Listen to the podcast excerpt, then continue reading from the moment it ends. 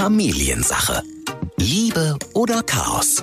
Hauptsache Familie. Braucht man für Homeschooling eigentlich auch eine Tafel und Kreide? Wahrscheinlich eher nicht. Man braucht auf jeden Fall eine gute Internetverbindung in diesen Tagen, damit man zu Hause ordentlich lernen kann. Und äh, viele Eltern fühlen sich, glaube ich, gerade so, als bräuchten sie noch mal eine Ausbildung zum Lehrer. Aber genau das wäre jetzt gerade ein Fehler, denn Eltern sind Eltern und sollten das auch bleiben. Familiensache. Ein Podcast von RSH mit Ike Kirchner und Matze Schmark. Und damit herzlich willkommen. Jetzt hat es auch schon jeder mitgekriegt. Unser Thema heute, die Schule zu Hause. Homeschooling, wie es neudeutsch heißt. In Corona-Zeiten ein ganz großer Begriff, eine Riesenüberschrift. Denn viele Kinder haben momentan äh, die Schule direkt zu Hause. Also unten im Wohnzimmer oder im Esszimmer. Spätestens nach dem Frühstück braucht man gar nicht mehr weit laufen. Die Jacke anziehen braucht man nicht, denn äh, Schule findet zu Hause statt. Ich versuche mich die ganze Zeit gerade in die Kinder hineinzuversetzen, wie ich das gefunden hätte damals, wenn ich quasi wach werde dann frühstücke ich so wie immer, aber gehe nicht zur Schule sondern ja. die Schule ist dann schon da und meine Mutter oder mein Vater sagt mir dann, was ich jetzt zu tun habe. Ich gehe vielleicht äh, ins Internet, habe eine E-Mail von meinem Lehrer, gucke, was ich für Aufgaben zu erledigen habe. Ich weiß nicht. Ich glaube, ich hätte es eine Woche lang cool gefunden. Ja. Und spätestens in der zweiten Woche wäre mir das sowas von auf die Nerven gegangen und ich hätte mir einfach nur wieder gewünscht, dass ich raus kann, einfach sich auch mit den Klassenkameraden unterhalten. Das ist ja auch für viele 90 Prozent Spaß in der Schule, ne? Ja, klar, Also Lernen natürlich. ist ja dann auch ab einem gewissen Alter irgendwie so ein bisschen Nebensache, also wird mal ganz kurz zur Nebensache. Also ich glaube, das ist auch ganz wichtig, dass wir jetzt darüber reden, weil nicht nur die Eltern sagen sich natürlich Homeoffice, äh, Homeschooling, was soll ich noch eigentlich alles machen? Auch für die Kinder ist das gerade nicht so einfach. Ne? Ja, ist anstrengend einfach, ne? Weil man irgendwann die Freunde gerne mal wieder treffen möchte, aber eben auch viele Eltern jetzt Angst haben, dass sie mit dem Lernstoff nicht hinterherkommen. Das sind natürlich alles Probleme, klar, aber irgendwie können wir die auch noch gemeinsam packen und da kann man auch irgendwie versuchen, Lösungswege aufzumachen. Wichtige Fragen ja auch, wir haben es ja gerade schon angedeutet, äh, sollten Eltern da jetzt so lehrerhaft drüber kommen, ist für sicherlich für viele Eltern auch gerade keine ganz äh, ja, angenehme Situation oder Position, die sie da einnehmen müssen. Sprechen wir gleich noch drüber mit unserem Familiencoach und Paarberater Sascha Schmidt, äh, der dazu natürlich auch ein paar Tipps und Tricks hat, wie man das vielleicht vermeiden kann oder was man vor allem tun sollte. Ich war jetzt auch ein bisschen im Netz unterwegs. Ne? Ähm, wie geht man Homeschooling so richtig an? Und da gibt es zum Beispiel vom Grundschulverband, da habe ich mich so ein bisschen eingelesen, auch ein schönes Merkblatt, was man jetzt zum Beispiel mit den Kindern zu Hause alles machen kann. Ne? Natürlich stellt man sich jetzt irgendwie so vor, okay, wir müssen jetzt irgendwie den Lernstoff hier durchbekommen. Wir haben hier Aufgaben vom Lehrer, aber tatsächlich kann man zum Beispiel auch mal gucken, sowas wie Kartenspielen oder Würfelspielen das kann zum Beispiel auch Homeschooling sein, Ja. wenn man das alles so ein bisschen spielerisch macht oder sich einfach mal wieder was vorlesen. Man kann zum Beispiel auch zusammen spannende Fernsehsendungen gucken. Ne? Also Fernsehen ist nicht immer nur das Schlechteste oder mal einen interessanten Podcast und sich dann danach darüber unterhalten, worum es da eigentlich ging und einfach sich so ein bisschen mit seinem Kind auseinandersetzen. Das Ja. ist tatsächlich auch Homeschooling und das empfehlen auch Experten und sagen, ähm, auch so kann man quasi in guten Kontakt mit seinem Kind kommen und schaffen, dass das Kind so spielerisch was lernt. Ja, finde ich ja auch gerade die ganzen Dokus, die es gibt. Ich meine, wie oft unterhält man sich auch mit Freunden, Bekannten darüber? Hast du die Doku gesehen? Richtig gut gemacht. Und da gibt's ja mittlerweile wirklich auch, also Netflix und Co. sind ja mittlerweile auch mit wirklich hochwertigen, guten Dokus äh, gefüllt. Also auch da ist sicherlich was Kindgerechtes für jedes Alter dabei, dass man was gucken kann, was lernen kann dabei. Und ich glaube, ganz wichtig wäre dann halt auch sich darüber unterhalten. Das nicht nur konsumieren und davor setzen Genau. sagen, so, gucken, Naja, hier, guck dir das an, das ist eine Doku, äh, da lernst du was über Tiger. sondern dann vielleicht auch drüber reden. Aber ich glaube, das tun die meisten sowieso. Und es kann auch Spaß zusammen machen. Also ich habe sehr, sehr gerne so Wissenssendungen auch so mit Ja. meinen Eltern geguckt. Das war schon interessant, auf jeden Fall. Was ich auch mal mit meinen Brüdern gemacht habe, ähm, weil ich in Geschichte eine absolute Null war. Ne? Und dann habe ich mir selbst überlegt, wie schaffe ich das, dass ich in Geschichte, dass so ein bisschen was hängen bleibt. Und dann habe ich irgendwann angefangen, mit meinen Brüdern geschichtliche, historische Ereignisse mit Playmobil-Figuren nachzuspielen. Weil wir hatten halt so cool so eine Ritterburg und alles Mögliche. Ja. Und dann habe ich mir das so versucht, dadurch zu merken. Und da haben wir wirklich äh, ganz große Sachen, also ganz große Dinger äh, die in der Geschichte passiert sind, sind bei uns im Kinderzimmer passiert. Und mit Playmobil. Mit Playmobil. ja, sehr schön. Und so habe ich ein bisschen was in Geschichte gelernt. Ja.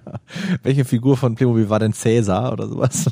oh, die, die, das hatten wir leider nicht. Ich so. habe erst im Mittelalter angefangen. Also alles klar. Aber äh, wir wissen auch, dass äh, diese Lernphase zu Hause, dieses Homeschooling nicht immer ganz einfach ist und dass das sicherlich auch den einen oder anderen fordert momentan und auch keine einfache Situation für Eltern. Es ist eben auch alles das neu. Und deshalb freuen wir uns sehr, dass unser Lehrer heute da ist, oh. denn wir machen jetzt auch quasi wie eine kleine Homeschooling-Session, allerdings auch digital, denn äh, unser Familiencoach und Paarberater Sascha Schmidt ist uns wieder zugeschaltet. Moin, grüß dich. Hallo, moin. Lehrer mit H oder mit Doppel-E? mit H. ah, das war die Hallo. erste Prüfung. Wir reden heute über Homeschooling und das ist ein Thema, was gerade viele Eltern beschäftigt. Ich weiß nicht, ob du das hier gesehen hast. Eine Mutter aus den USA hat einen Tagebucheintrag ihres Sohnes gepostet bei Facebook und äh, das ging dann ziemlich viral. Darin hat der Junge geschrieben, es läuft nicht gut. Meine Mutter ist gestresst, sie ist wirklich verwirrt. Wir haben eine Pause machen müssen, damit meine Mutter den Stoff erstmal selbst versteht. Ich sag's euch, es läuft wirklich gar nicht gut. Also äh, es ist ein großes Thema, was Eltern und Kinder beschäftigt. Was erlebst mhm. du denn gerade in deiner Beratung oder was bekommst du so mit? Naja, erstmal möchte ich was sagen zu diesem Post, äh, den du gerade erwähnt hast. Ja. Ähm, ich persönlich finde den extrem grenzwertig, wenn Eltern anfangen, Tagebucheinträge ihrer Kinder zu veröffentlichen. Also das ist eine ganz spannende Haltung, die ich als Elternteil meinem Kind gegenüber habe, im Sinne von, du gehörst mir, alles, was du denkst, gehörst mir und ich veröffentliche das. Ja. Und das ist auch eine gefährliche Haltung, die ja beim Homeschooling eine Rolle spielen kann. Also, dass ich mein Kind als Objekt wahrnehme. Im Sinne von, ähm, ich möchte gern, dass du so bist, wie ich mir das vorstelle. Ich möchte gern, dass du jetzt die Sachen lernst, die von der Schule vorgegeben worden sind. Ähm, und ich verliere dabei total den Blick auf die Bedürfnisse sozusagen meiner Kinder, weil die Kinder sind ja jetzt auch verunsichert. Es ist ja eine Zeit, die sie nicht kennen. Es sind irgendwie Ferien, aber es sind ja keine Ferien mehr. Ähm, ich habe schon seit langem meine Freundinnen und Freunde nicht mehr gesehen, nur noch äh, digital. Das ist aber was anderes. Ähm, ich merke, dass vielleicht die Stimmung zu Hause auch gereizter wird. Und da ist es halt wichtig, als Mensch gesehen zu werden. Und ähm, ich glaube, jeder bekäme Ärger, wenn er den Tagebucheintrag eines Partners veröffentlicht. Aber das so als Seitenhieb oder Seitengedanke. Deine Frage war, okay. Ike, ich habe nicht zugehört. Wie bitte? Ähm, wie im Unterricht, ja? Sascha hat heute nicht zugehört. Nein, meine ja. Frage war Homeschooling, was du da gerade so erlebst und was du mitbekommst zu diesem Thema. Also ich bekomme jetzt auch wieder erstmal was Persönliches mit, ähm, das mich eigentlich sehr beruhigt. Meine beiden Töchter, 14 und 16 Jahre alt, achte und elfte Klasse, gehen beide auf eine Montessori-Schule. Und da bin ich gerade sehr, sehr froh, dass ähm, ich und meine Ex-Frau diesen Schultyp gewählt haben in Bayern, weil die dort von Anfang an frei und selbstbestimmtes Lernen erleben durften und deswegen das Homeschooling jetzt keine große Herausforderung ist, weil mhm. die diese intrinsische Motivation haben und wissen, es gibt Freiarbeit, es gibt ein Lerntagebuch und es gibt jetzt eine digitale Rückkopplung mit den Lehrern. Das ist jetzt meine persönliche Perspektive, wo ich dankbar bin, ein Schulsystem gefunden zu haben, die diese kindlichen Kompetenzen stärken, weil die Kompetenzen des Kindes, Neugierde lernen wollen, sind ja vorhanden. Wenn ich jetzt aber mal schaue, was ich in den Beratungen und in Vorträgen, Online-Vorträgen zurzeit zurückgespiegelt bekomme, dann ist da ein hohes Frustpotenzial, ähm, gerade auch bei den Eltern, die fühlen sich allein gelassen. Und mein großer Appell an die Eltern ist auch, bleibt bitte Mama und Papa, werdet nicht zum Lehrer weil das ist nicht eure Rolle. Seid gelassen, seid entspannt,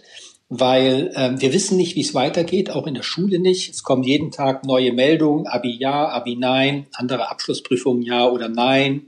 Schleswig-Holstein macht es anders als Hamburg, Niedersachsen anders als Bayern. Die Schulen selber haben auch noch keine Antwort. Deswegen müssen wir Eltern jetzt nicht die Antwort finden, sondern begleitet euer Kind, achtet auf die Bedürfnisse eures Kindes, und da kommen wir jetzt sozusagen zu dem Post, den du auch erwähnt hattest am Anfang aus Amerika. Seid ehrlich euch selbst gegenüber. Also ich als Vater könnte meiner Tochter sagen, hör mal zu, ich kann dir im Englisch, kann ich dir helfen. In, mhm. äh, in, in Mathe nicht. Da müssen wir einen anderen Weg finden. Aber Mathe kann ich weniger als du. Und ich habe es in meinem Leben auch nie wieder gebraucht, sozusagen, das, was du da lernst. Kann ich dir nicht helfen. Im Englischen könnte ich dir helfen. Punkt eins. Und Punkt zwei, ich bin großer Fan davon und das wird einige vor den Kopf stoßen. Ich bin ein großer Fan davon, ähm, Hausaufgaben, Schule als ein Deal anzusehen zwischen Schülern und Lehrern.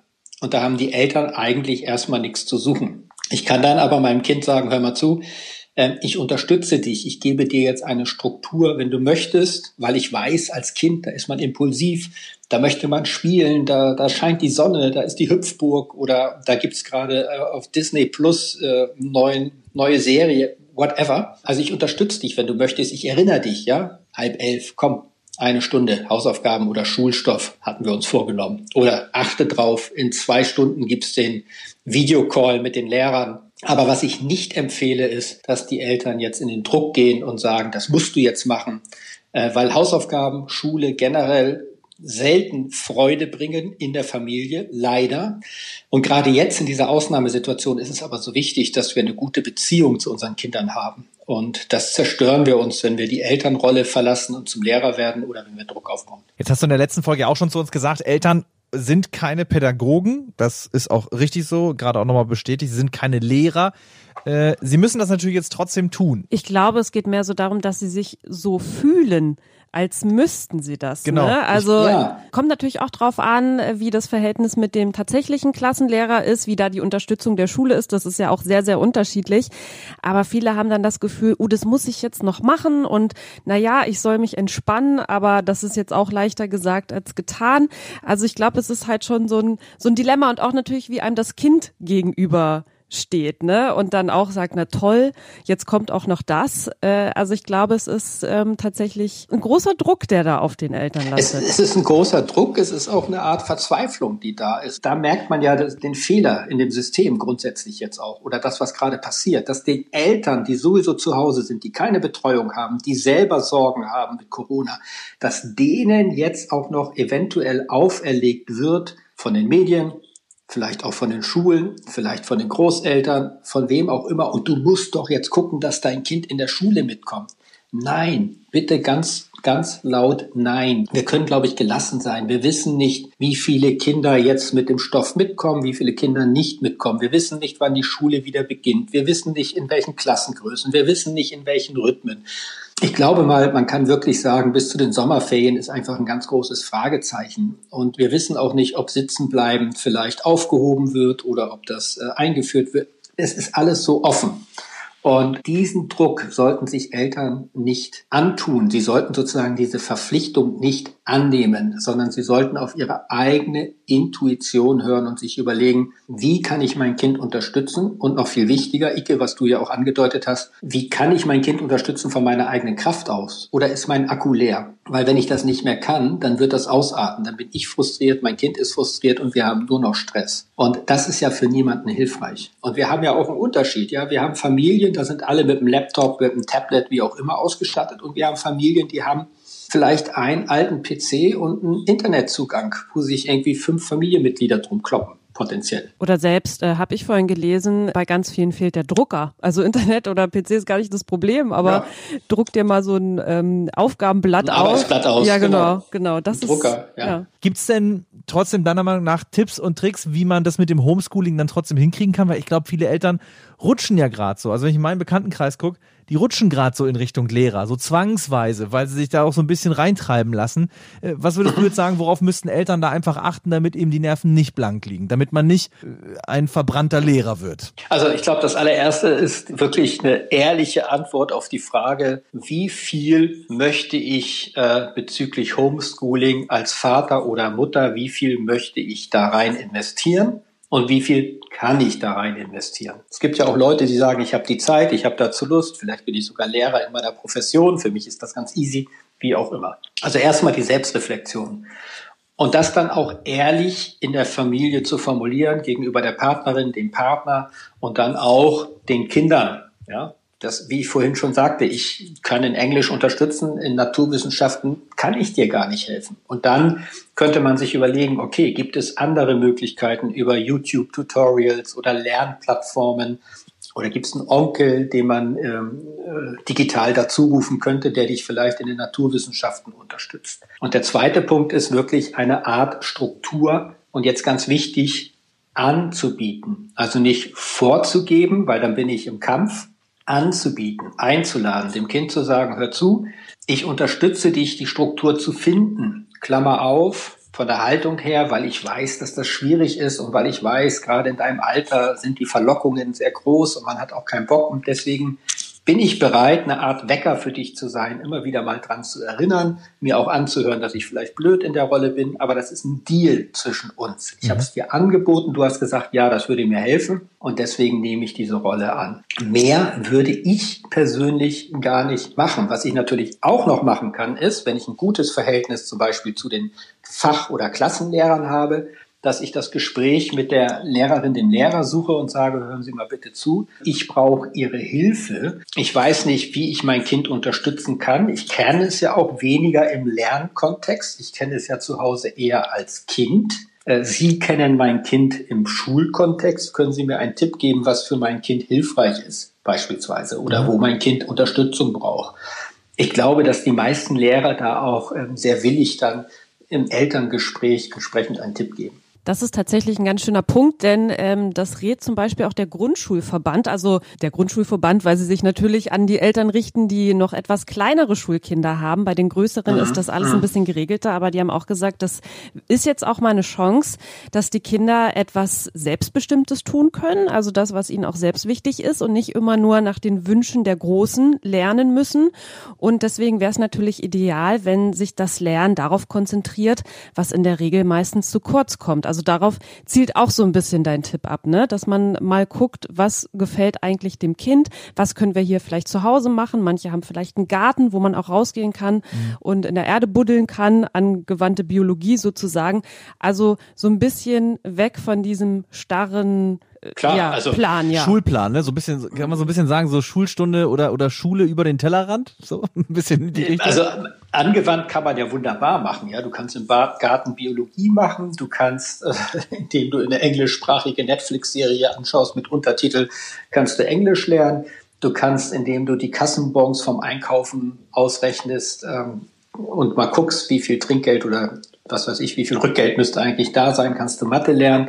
Da kann man sehr, sehr viel machen. Mir ist aber eine Sache noch ganz wichtig, weil es gibt eine Gefahr. Und die Gefahr ist, dass ich zu Hause zum Beispiel jetzt meinem Kind einen Rechenweg erkläre und mein Kind sagt, nee, so haben wir das aber nicht erklärt bekommen in der Schule. Hm, das kenne ich auch noch nee, von zu Hause übrigens. Ja, und ähm, das ist für die Kinder ist das eine Katastrophe. Weil wem sollen sie jetzt glauben? Ja. Wem sollen sie loyal sein? Der Schule gegenüber, da wo die Freunde sind und der Lehrer?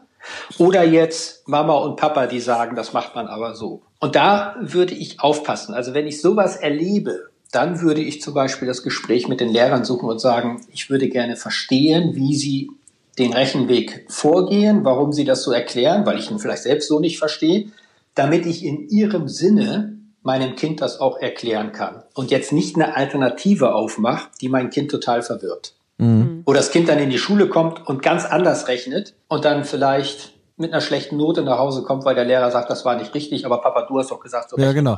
Kennen wir auch noch aus dem Mathe, aus dem Mathe-Arbeiten, ne? Da hieß dann zwar Lösung richtig, Rechenweg aber falsch, weil ihr genau. solltet ja so ja. und so. Äh, also den Dialog da wirklich mit den Lehrern suchen in solchen Sachen. Und dann nicht, und dann nicht eingreifen, sagst du. Also nicht als irgendwie den eigenen Weg und dann hat man ja doch irgendwie eine Lösung gefunden. Ja, wenn der Lehrer sagt, doch, erklären Sie gerne den eigenen Weg. Für mich ist das Ergebnis wichtig, Alternativen gibt es, dann ist das ja in Ordnung. Und dann kann man ja auch mit dem Kind sagen, du, ich habe mit dem Lehrer auch gesprochen und es gibt verschiedene Wege dorthin. Und das mhm. ist in Ordnung.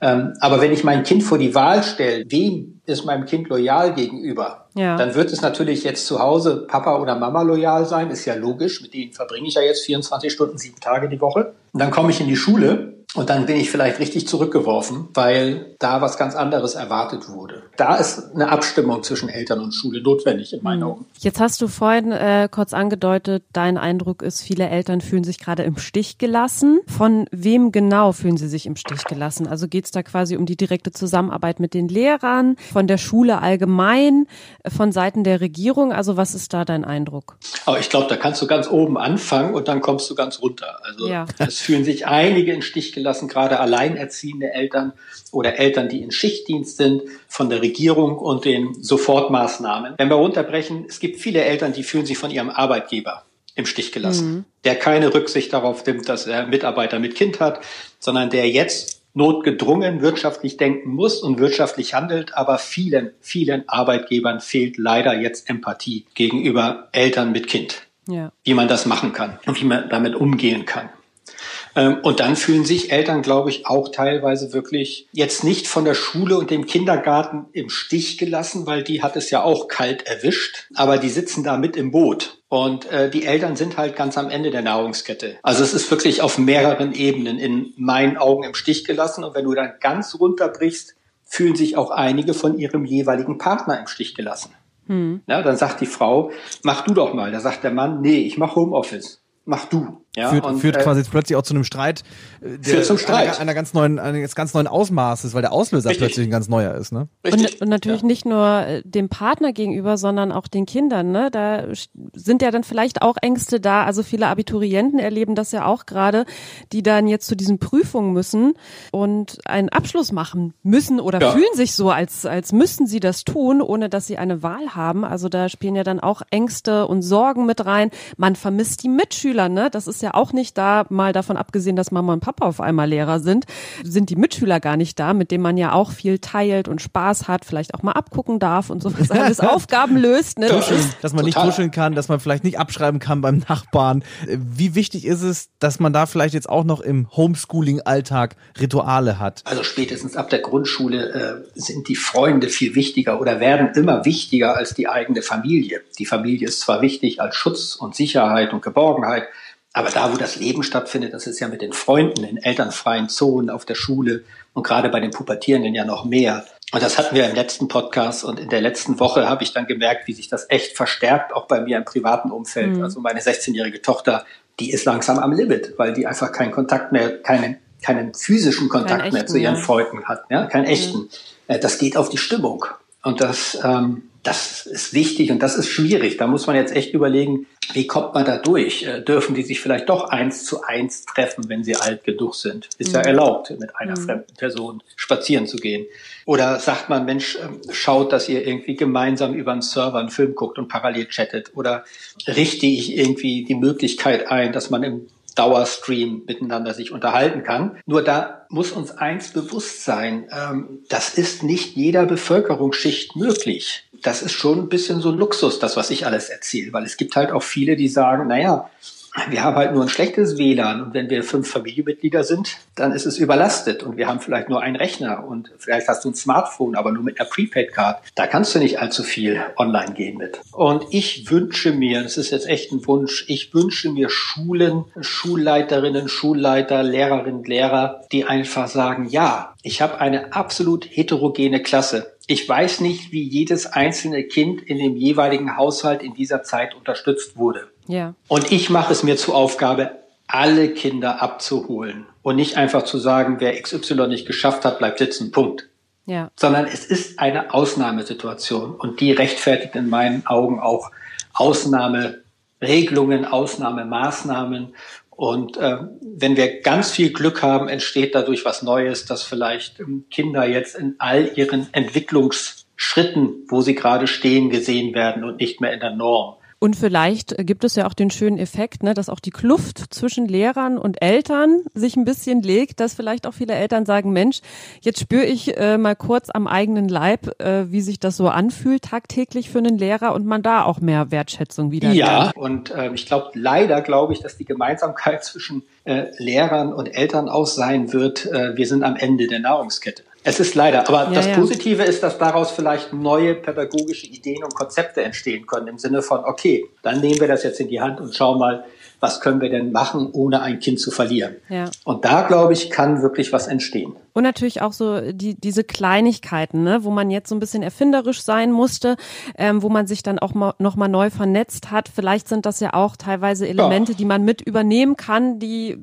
zu einem schöneren Miteinander und zu einem besseren Lernen beitragen. Ne? Und auch, dass man sich digital mit Freunden vielleicht mal austauscht. Ja, genau. Digitale Nachhilfe nimmt oder der Lehrer einen noch mal digital wenn es denn erlaubt ist vom Datenschutz, ja, Ja. Dann sind wir wieder bei den ganzen Bürokratie. Aber angenommen, es wäre erlaubt, dass ein Lehrer digital abends auch nochmal sich zuschalten kann und nochmal einen Tipp geben kann, was auch immer. Also Ja. Und vor allem finde ich auch, dass man an der Stelle äh, vielleicht auch als Elternteil irgendwann mal oder sagen wir mal Lehrer und Eltern auch merkt, ähm, na, wenn in der digitalen Lerngruppe noch was geschafft wird nachmittags, da kann ich doch froh drum sein, da muss ich das nicht verteufeln, sondern ich kann gleich sagen, das ist, hat auch einen positiven Effekt. Ich glaube, das wäre auch so, weil so gerade wenn wir Digitales ansprechen, dass viele Kids damit ja auch, ich will nicht sagen, gelockt werden, aber dass es ihnen natürlich Spaß macht, die neuen Medien zu nutzen und das irgendwie auch einpflegen zu lassen. Und ich glaube schon, Ja. dass da die eine oder andere Schule vielleicht jetzt auch sieht, Mensch, funktioniert ja doch ganz gut. Du hast natürlich recht, es muss alles mit dem Datenschutz vereinbar sein. Da sind wir bei der Bürokratie vollkommen. Aber äh, der ein oder andere wird vielleicht auch merken, Mensch, wenn meine Kleine, mein Kleiner da vielleicht noch irgendwie in der WhatsApp-Gruppe doch was gelernt hat, weil sie sich gegenseitig noch eine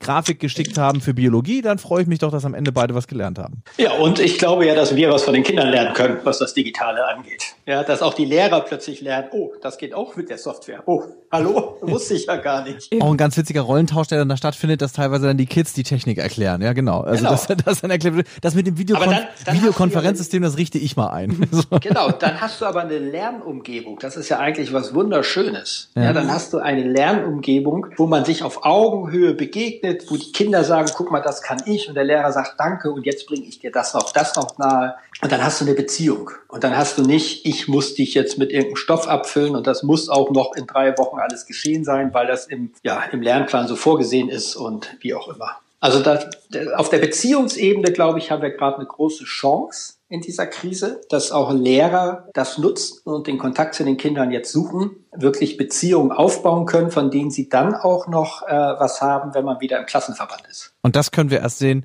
wenn es wieder soweit ist. Ein ganz tolles Schlusswort von dir, Sascha. Wir sagen ganz lieben Dank äh, zurück ans Pult jetzt sozusagen. Wir klappen die Tafel zu. Äh, wir müssen nicht wischen, denn das ist alles digital passiert. Äh, ganz lieben Dank dir. Homeschooling, ganz wichtiges Thema. Noch müssen Eltern äh, auch bei uns im Land etwas durchhalten und dann wird sich natürlich erst zeigen, was das alles mit uns gemacht hat und wie vor allem alle damit umgehen werden. Aber am Ende können wir auch positive Sachen aus diesem Homeschooling ziehen. Ganz lieben Dank dir. Bitte, bitte.